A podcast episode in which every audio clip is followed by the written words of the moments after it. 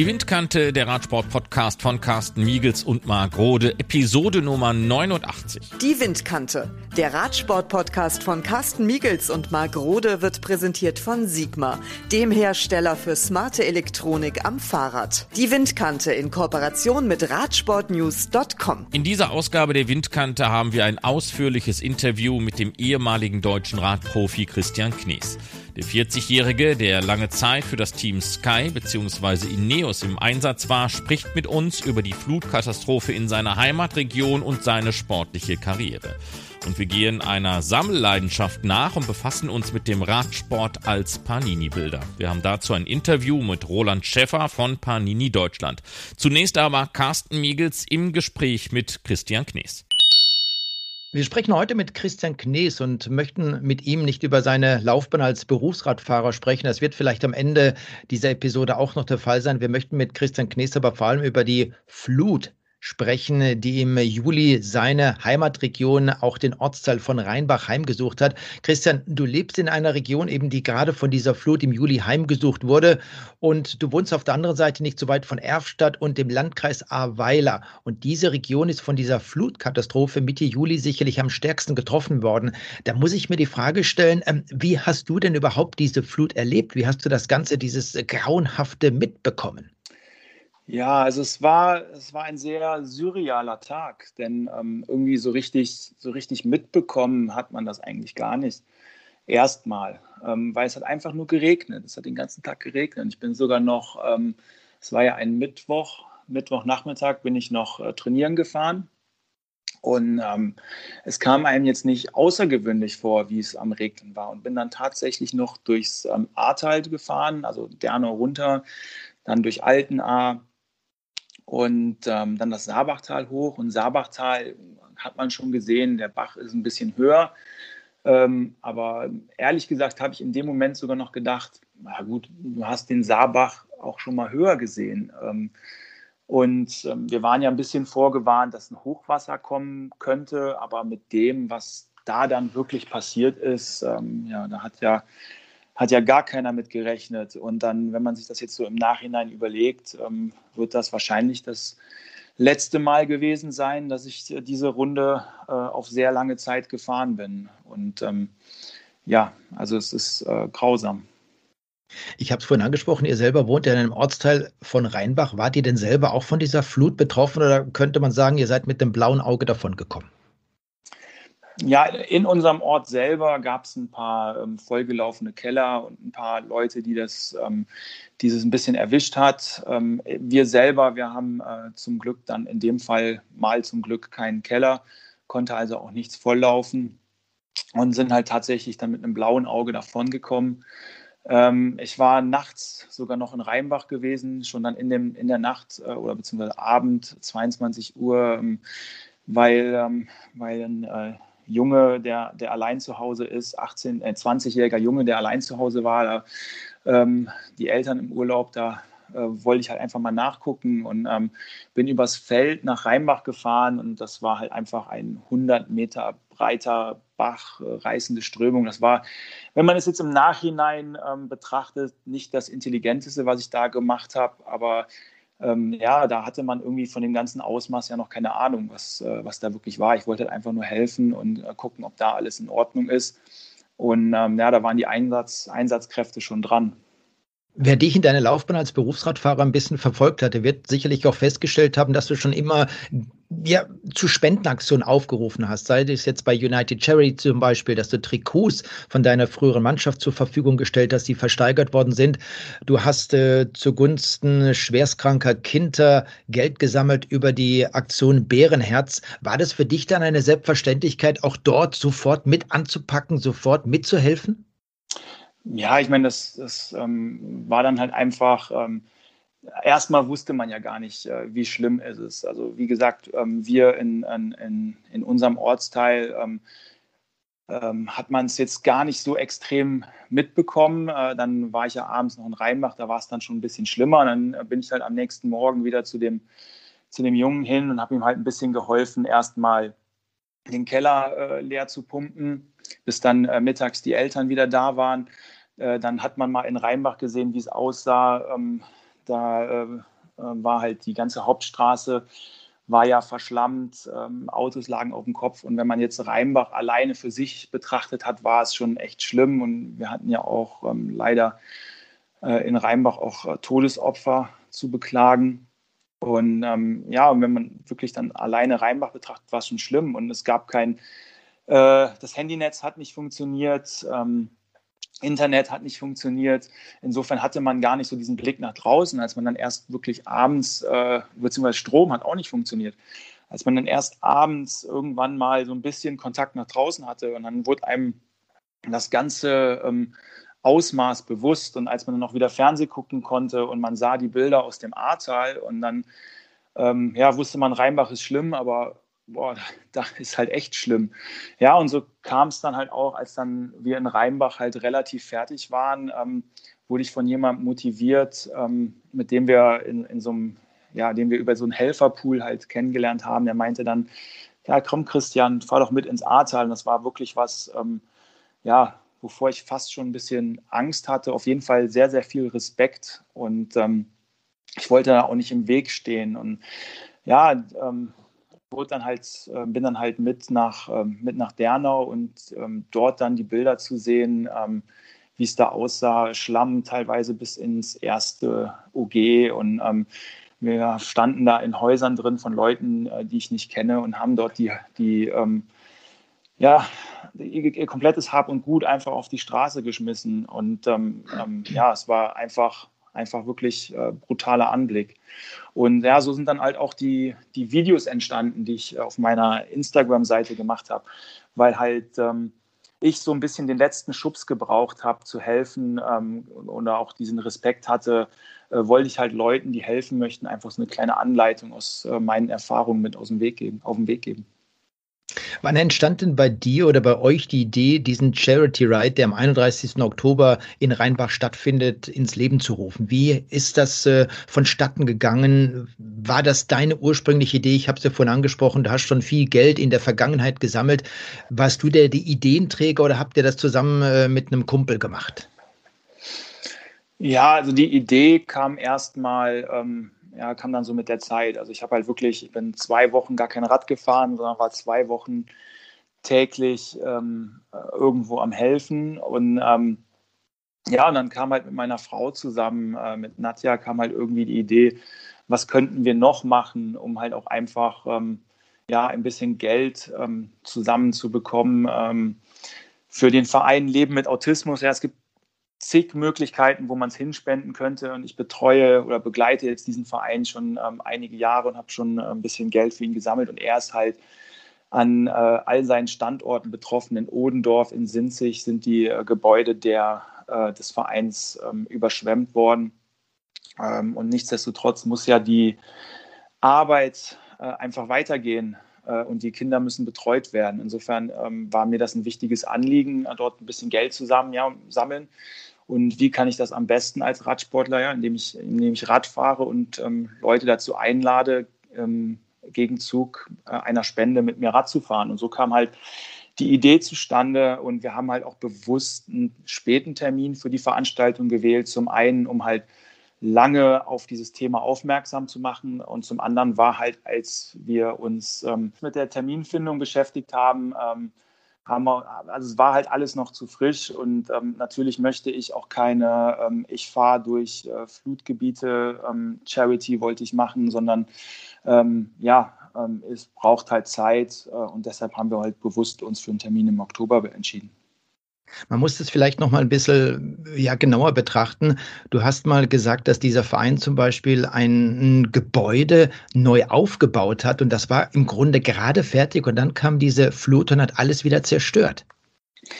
Genau, der Verein war gerade dabei, in äh, Sinzig ein äh, betreutes Wohnen für Kinder zu errichten.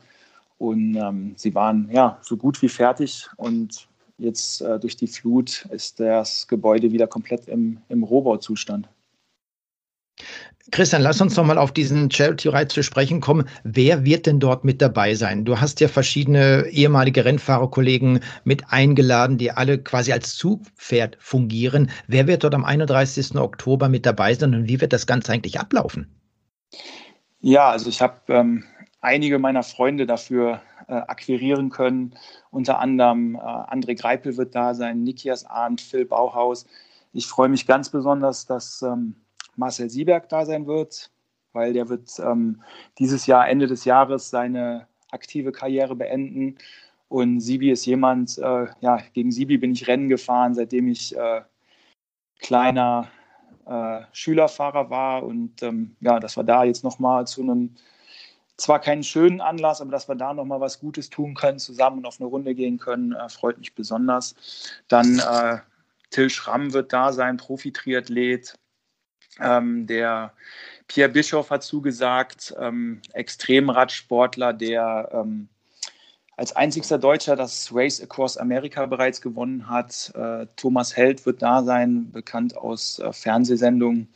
Und ja, so haben wir wirklich ähm, ein, ein ganz besonderes Starterfeld an, äh, an Promis zusammen und vielleicht kommt auch noch der ein oder andere dazu. Und ähm, ja, freuen uns auf eine Riesentour mit 200 äh, Leuten, die ähm, jetzt schon zugesagt haben, die dabei sind. Und wir mussten auch, oder wir wollten äh, es einfach nicht zu groß werden lassen. Und deshalb haben wir die Anmeldung jetzt ähm, bereits geschlossen.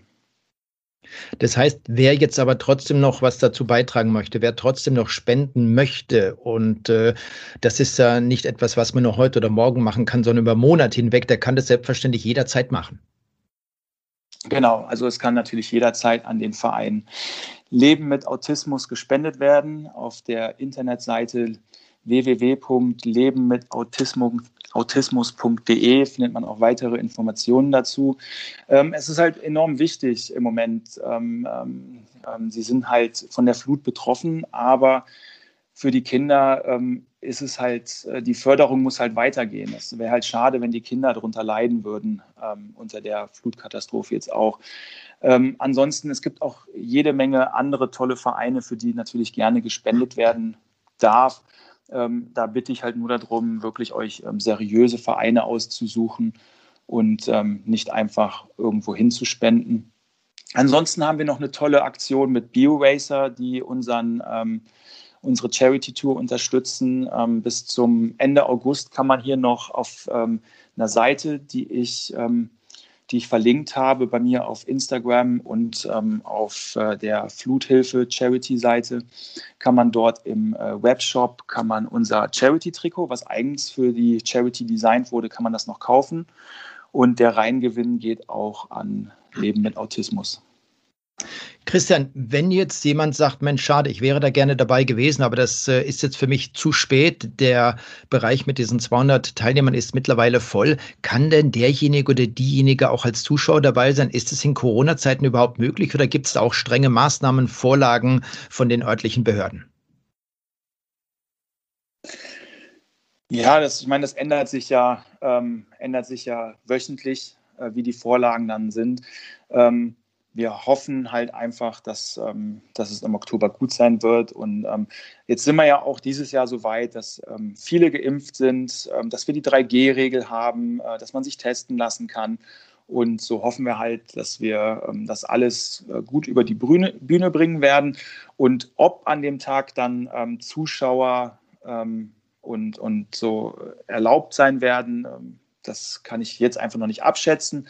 Aber da können ich die Leute auch gerne bei mir auf meinen verschiedenen Social-Media-Kanälen informieren. Da werde ich äh, Richtung Veranstaltung immer wieder was dazu posten.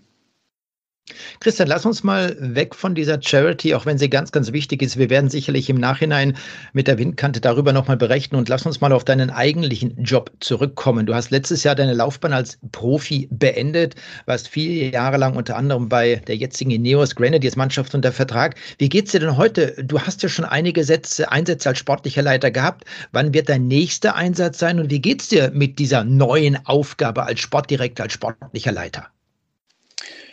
Ja, es ist ähm, sehr gut geht es mir. Also es ist natürlich eine Riesenumstellung ähm, von dem Sportler, der sieben Tage äh, die Woche trainiert, ähm, dann auf einmal mehr vorm Computer zu sitzen. Und ähm, ehrlich gesagt, ich wusste, dass die Jungs viel arbeiten, aber ich habe es dann ähm, trotzdem ein bisschen unterschätzt, wie viel Arbeit äh, so ein sportlicher Leiter eigentlich doch wirklich ist. Aber es macht mir jede Menge Spaß und ähm, mein nächster Einsatz wird Plouet sein. Ähm, am 29. August und dann direkt von da aus äh, zur Benelux-Rundfahrt und Ende des Jahres werde ich noch die Klassiker äh, mit Roubaix und zwei Vorbereitungsrennen machen. Also es steht noch einiges dann jetzt wieder für mich an und da freue ich mich sehr drauf, ähm, da wieder bald im Auto jetzt unterwegs zu sein. Das ist ähm, auch nicht einfach. Ähm, als, als Fahrradfahrer dachte man, man hat immer alles unter Kontrolle und man ist weit weg von den Autos, aber man ist echt extrem nah dran und ähm, das ist schon eine ganz schöne Verantwortung, die man da als sportlicher Leiter hat. Christian, wir bedanken uns erstmal für das tolle Gespräch, drücken dir die Daumen, dass es am 31. Oktober dann wirklich klappt, dass ihr möglichst viel Geld zusammenbekommt für www.lebenmitautismus.de mit dem Verein, den du in dem Fall in Sinzig und in Odendorf unterstützt. Wünschen dir, deine Familie alles Gute und das Wichtigste ist, glaube ich, bleibt einfach gesund. Dankeschön, Christian. Dank dir, Carsten. Und ähm, jetzt fällt mir auch gerade noch ein, dass ich ja einen von den Promis noch vergessen habe. Ähm, du bist ja auch am Start. Ich werde auch mitfahren, selbstverständlich und freue mich äh, wie Bolle drauf, Christian. Allerdings, danke. Ja, vielleicht, äh, vielleicht können wir da ja einen Live-Podcast dann machen. Ja, das ist eine gute Idee. Ich werde das mal mit Marc besprechen, da kommen wir super gerne drauf zurück, Christian. Dankeschön. Alles ciao. klar. Mach's gut. Ciao.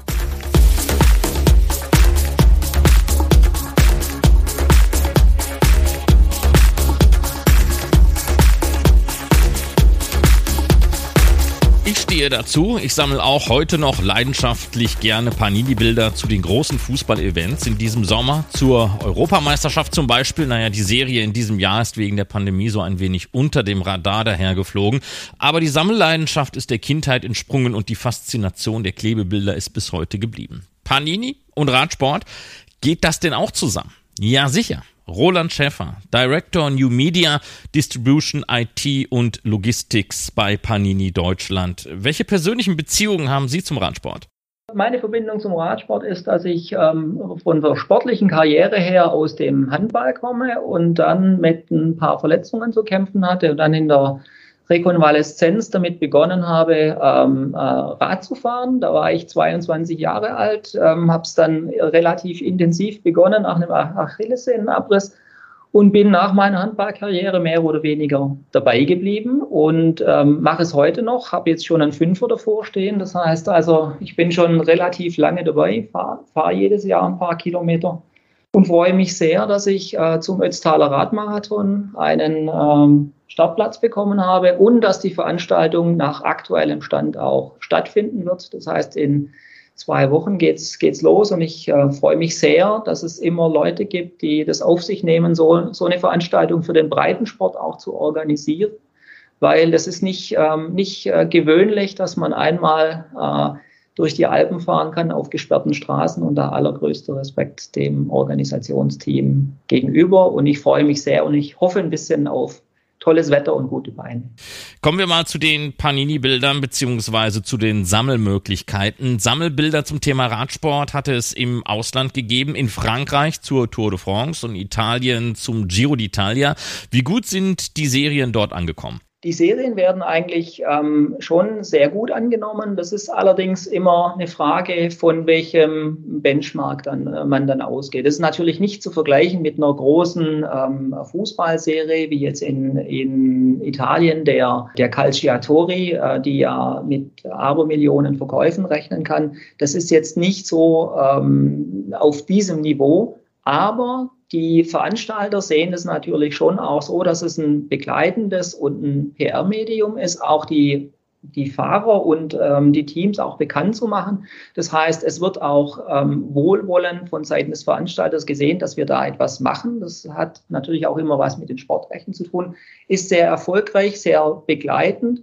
Und auch für die Tour de France hat es auch große Tradition. Also wir machen das schon seit mehreren Jahren. Und jetzt als kleiner Hinweis für das kommende Jahr, ich habe versucht, dass äh, die sowohl die Tour de France als auch den Giro d'Italia in unseren äh, Veröffentlichungsplan in Deutschland für 2022 mit aufzunehmen. Das äh, sieht sehr gut aus und wir werden ähm, die Kollektionen auf den Markt bringen in kleiner Stückzahl als Test, aber ich denke, dass man einfach sagt, okay, man hat die beiden Haupt äh, Tours, würde ich jetzt mal sagen, wenn man sie vom Ranking ja so betrachtet, die die Tour, dann der Giro und äh, ohne der ähm, Welter etwas absprechen zu wollen, dass die so ein bisschen auf, auf Position 3 ähm, äh, rangiert. Aber sind natürlich äh, die, die tollsten Radsportveranstaltungen, die es gibt, auch die natürlich die schwersten. Und ähm, wenn man da für ein deutsches, sagen wir mal, fachkundiges Publikum und sammelfreudiges Publikum eine kleine Reminiszenz auf den Markt bringen kann, dann wollen wir das gerne tun.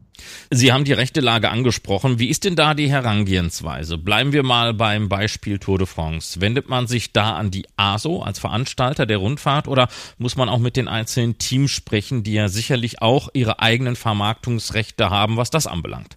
Das entscheidende Problem an der ganzen Sache ist eigentlich immer, ähm, wie viele Ansprechpartner hat man. Äh, Im Normalfall ähm, ideal typisch typischerweise ist es so, man verhandelt mit möglichst wenigen Parteien. Ne? Das heißt, ähm, wenn Sie jetzt zum Beispiel die Tour de France ansprechen, äh, dann versucht man natürlich erstmal mit der ASO ins Gespräch zu kommen und äh, dass die ASO bei sich selber das so organisiert, dass sie alle Rechte für so ein Produkt bündelt und in der, sagen wir mal, Ausschreibung, Nomin äh, Nominierung der Teams, also auch Wildcard-Teams, dafür sorgt, dass alle Rechte für so ein Produkt gecovert sind.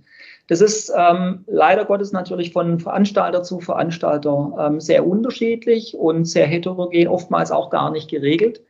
Und dann ähm, haben sie sehr schnell das Problem, äh, dass eigentlich eine gute Idee, zum Beispiel zu einer Radsportveranstaltung etwas zu machen, genau an dieser, an dieser Rechtelage und an dieser unklaren Rechtelage, dann relativ ähm, schnell versandet, weil man äh, kurzfristig gar nicht, ähm, gar nicht reagieren kann. Das heißt, so ein Album, also ein Sammelalbum hat natürlich auch immer einen sehr, sehr großen Vorlauf dahingehend, dass man sich immer denkt, das ist ja eigentlich ein re relativ einfaches Produkt. Das ist ein Album und es sind Aufkleber und man klebt, äh, klebt die dann ein. Äh, produktionstechnisch sagt man, geht man wahrscheinlich auch immer davon aus, ist nicht so schwer zu produzieren. Das Thema ist aber, alles rechtlich so zusammenzubekommen, dass sie keine Rechte verletzen, keine, keine Schutzrechte. Das ist eigentlich der, das Hauptthema. Sportrechte, Individualrechte, welches Recht hat das Team, welche, Recht, welche Rechte hat der Verband. Und es ist immer relativ ähm, äh, kompliziert. Und am einfachsten wird das, wenn Sie mit einem Ansprechpartner, der die ganzen Vermarktungsrechte im Rahmen seiner Veranstaltung von den Teams und den Fahrern an sich abtreten lässt, dann haben sie gute Aussicht auf ähm, Erfolg. Ansonsten wird es ähm, sehr, heter, äh, sehr heterogen und sehr schwierig. Ist die rechte Lage vielleicht auch einer der Gründe, warum es eine solche Serie in Deutschland bislang noch nicht gegeben hat? Also weder zur Tour de France noch zur eigenen Landesrundfahrt der Deutschlandtour? Oder liegt es doch eher daran, dass wir in Deutschland kein klassisches Radsportland wie Frankreich oder Italien sind und das König Fußball auch vom generellen Interesse her alles im Griff hat? Man muss natürlich ganz klar sagen, in Deutschland ist äh, König Fußball dominiert nahezu alles, sei es äh, die, äh, die Bundesliga, deren Rechte wir ja selber im Haus äh, aktuell gar nicht mehr haben. Die liegen ja beim Wettbewerber.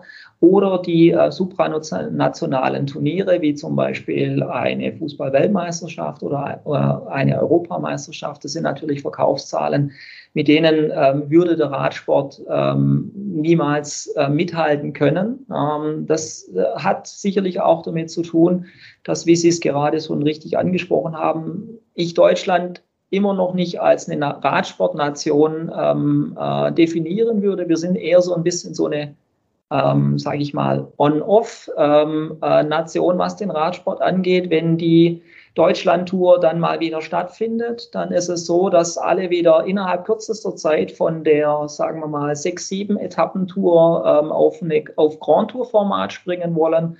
Und äh, dann im schlimmsten Fall drei Jahre später ist die Austragung wieder nicht mehr gesichert. Also das ist so ein bisschen, ähm, was äh, immer ein bisschen schade ist, dieses ähm, Hü-Hot im, im, im Radsport in Deutschland, was die Veranstaltungen angeht etwas mehr Konstanz wäre da natürlich förderlich, weil äh, mit dieser Konstanz natürlich auch die Attraktivität und die Nachhaltigkeit eines solchen Ereignisses deutlich gesteigert werden würde und ähm, die, der Ausblick zu sagen, okay, man arbeitet auf so ein Projekt mal zwei bis drei Jahre hin, dass man das, ähm, dass man das umsetzen kann, dann mehr von Erfolg gekrönt ist. Ansonsten schaut man sich das an und denkt sich immer, okay, Italien, Frankreich kein Ding. Da äh, die Tour, an, an Tour-Giro fährt, geht kein Weg dran vorbei. Da gibt es auch keine Genehmigungsprobleme. Da wird eher mal eine Straße neu geteert nochmal, damit äh, der Giro da durchkommt äh, und nicht andersrum, dass äh, man versucht, ähm, äh, solche Austragungen äh, zu verhindern. Das ist so ein bisschen die,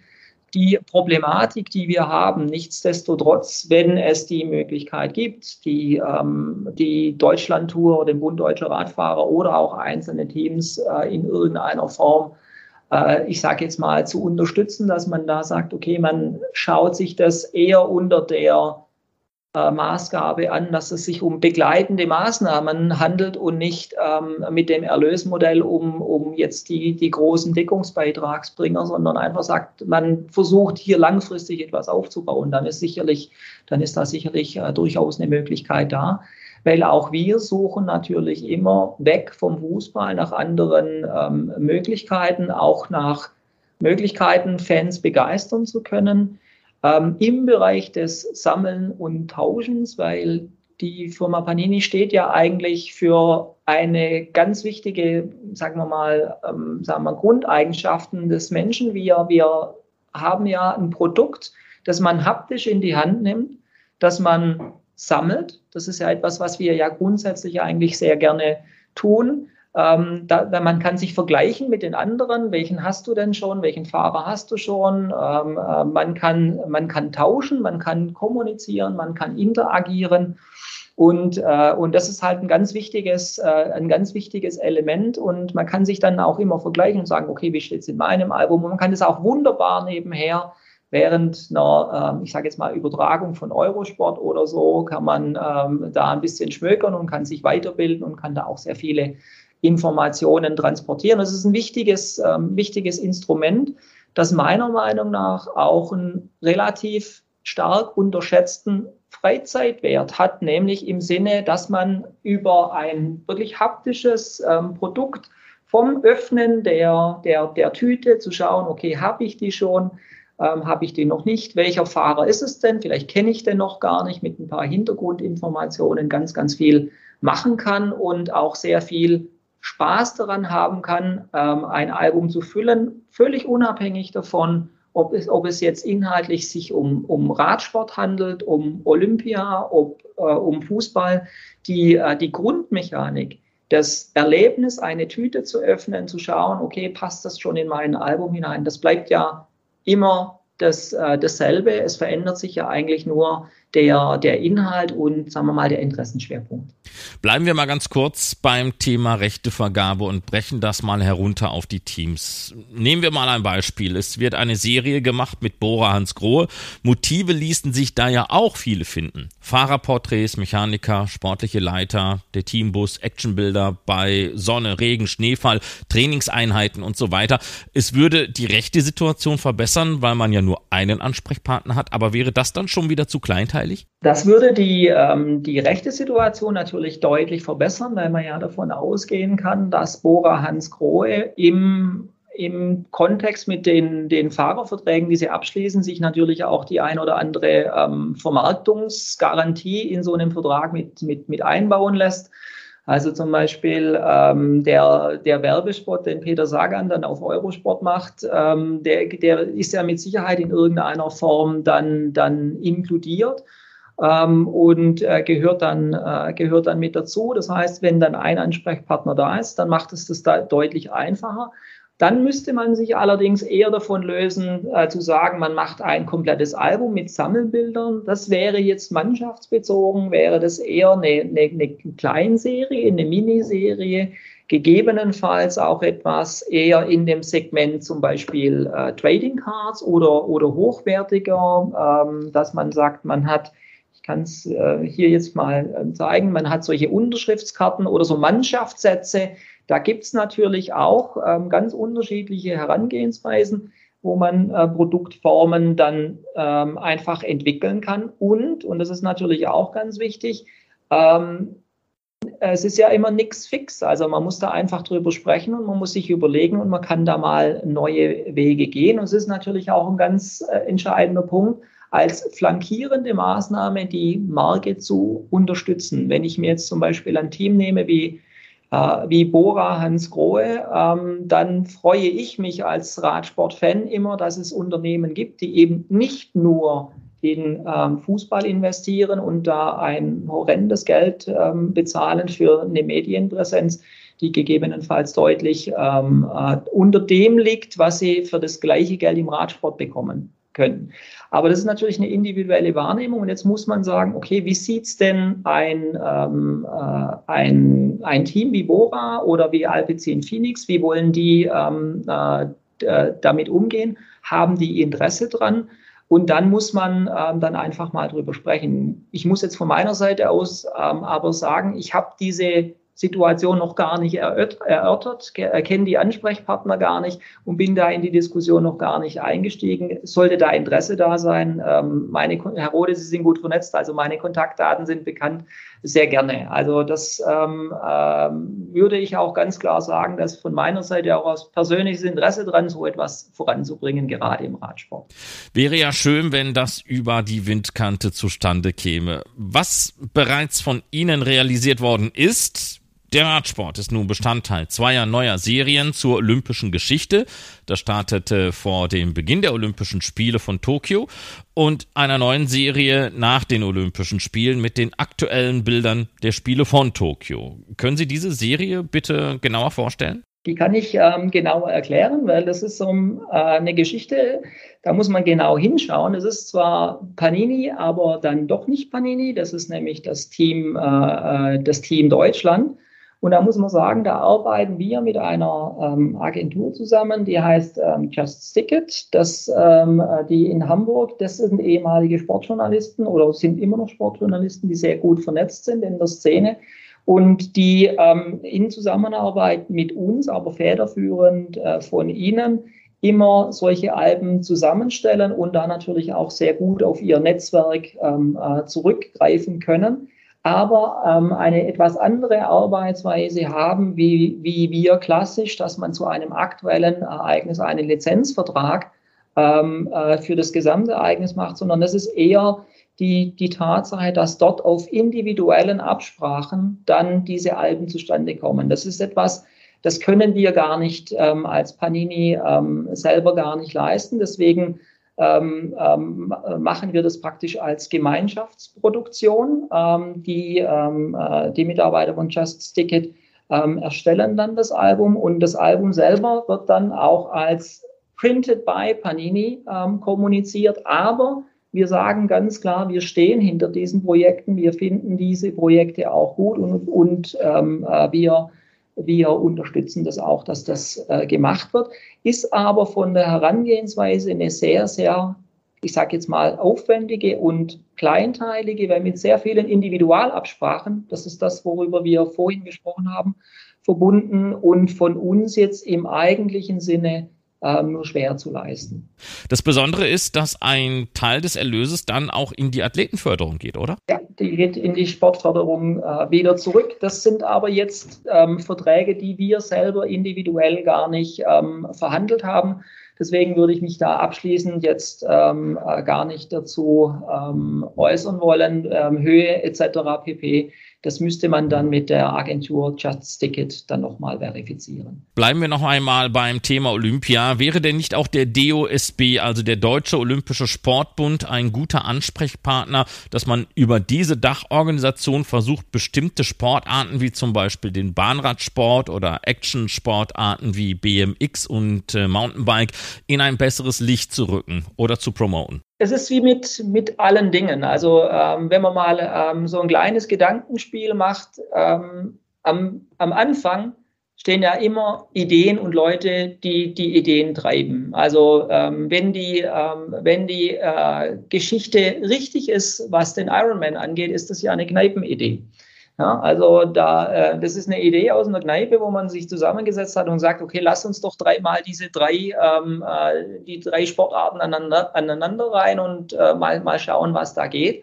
Und ähm, das ist wie bei vielen Dingen. Am Anfang hat man sicherlich gedacht, naja, was ist denn das für eine Geschichte? Und wenn man jetzt sieht, was sich daraus entwickelt hat, ähm, äh, man weiß ja immer nicht, wo es, äh, wo es hinführt. Es macht immer Sinn, einen, einen Dachverband und dann zu sagen, okay, und wir haben die, die olympische Idee. Und dann braucht es Personen, die bereit sind, so etwas zu treiben, erstmal über das, sagen wir mal, ähm, kurzfristige monetäre Interesse hinaus und dann etwas ähm, aufzubauen, weil es ist natürlich ähm, immer so, es bedarf immer erstmal einer Investition und in, aller, in allererster Linie erstmal an Zeit und an Glauben an dieses, äh, an dieses Projekt. Und wenn sich ein Team zusammenfindet, äh, jetzt auch im, im Rahmen äh, Olymp äh, Bereich der, der, des Olympischen ähm, Komitees oder auch des Radsports, wo man sagt, okay, man arbeitet gemeinsam in diese Richtung und man, man möchte da etwas aufbauen und erzeugen, ähm, sondiert die Lage und ähm, schaut sich mal an, in welche Richtung äh, das gehen kann, dann ist sehr, sehr vieles möglich. Ja, weil auch Unternehmen wie, äh, wie Panini auch immer nach neuen Möglichkeiten und nach Veränderungsmöglichkeiten, nach neuen Vermarktungsmöglichkeiten dann auch suchen. Es ist auch die Möglichkeit, dass man eventuell erstmal versucht, digital zu starten, ähm, dass die, damit die Anlaufinvestitionen nicht so groß sind. Also da, Möglichkeiten sind da immer da. Schließen wir den Kreis und kommen noch einmal zum Ausgang zurück. Sie haben gesagt, dass Giro und Tour bereits auf Ihrem Zettel für das kommende Jahr stehen. Wie sieht denn da die weitere Arbeit von Ihnen bis dahin aus? Jetzt für den, äh, für den Giro und für die ähm, Tour ist es in Anführungszeichen relativ einfach, weil ich ja weiß ähm, aus der Publikationsplanung für das nächste Jahr, dass meine Kollegen ähm, aus der Lizenzabteilung da bereits dran arbeiten. Ähm, meiner Kenntnisstand nach gibt es die ähm, äh, Produktplanungen und, und, die Verträge auch schon. Das heißt, hier an der Stelle ist es eher eine vertriebliche Herangehensweise zu sagen, okay, wir, wir klinken uns dann als Panini Deutschland äh, mit ein und wir ähm, werden es auch nach Deutschland bringen und werden ähm, eine Vertriebsstruktur aufbauen, die voraussichtlich in erster Linie erstmal ähm, online sein wird, weil das mit den geringsten ähm, äh, Kosten verbunden ist. Und ähm, auch deswegen, weil wir dann einen unmittelbaren Feedback haben von den Kunden, was sie ja nicht haben, wenn die Ware am, am, am Kiosk ähm, äh, liegt, dann ist es für uns schwerer zu, ähm, zu verstehen, wo und in welcher Form äh, das Produkt von wem gekauft wird, während wenn wir, wenn wir online ähm, äh, im direkten Kontakt mit den Kunden sind, dann kriegen wir auch über Social Media entsprechend Feedback. Wir, wir haben eine direkte Kundenreaktion. Was ist gut, was ist, was ist weniger gut?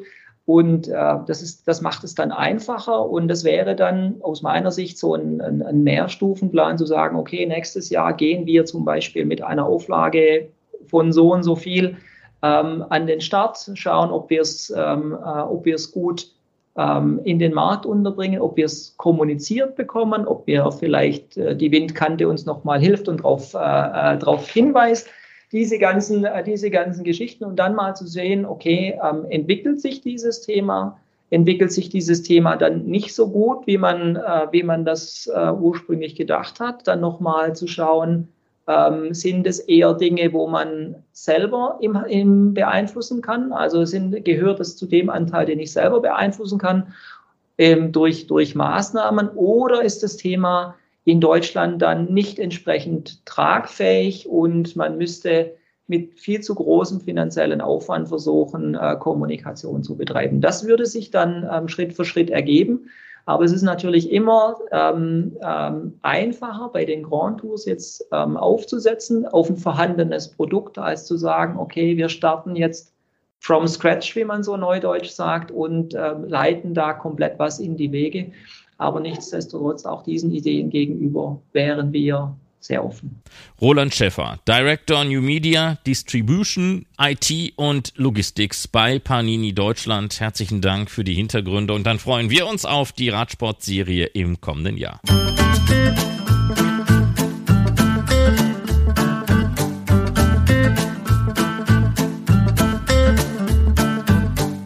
Und das war die 89. Ausgabe der Windkante, der Radsport-Podcast von Carsten Miegels und Marc Rode. Viele Themen rund ums Fahrrad und den Radsport findet ihr auch auf unserer Webseite windkante.org.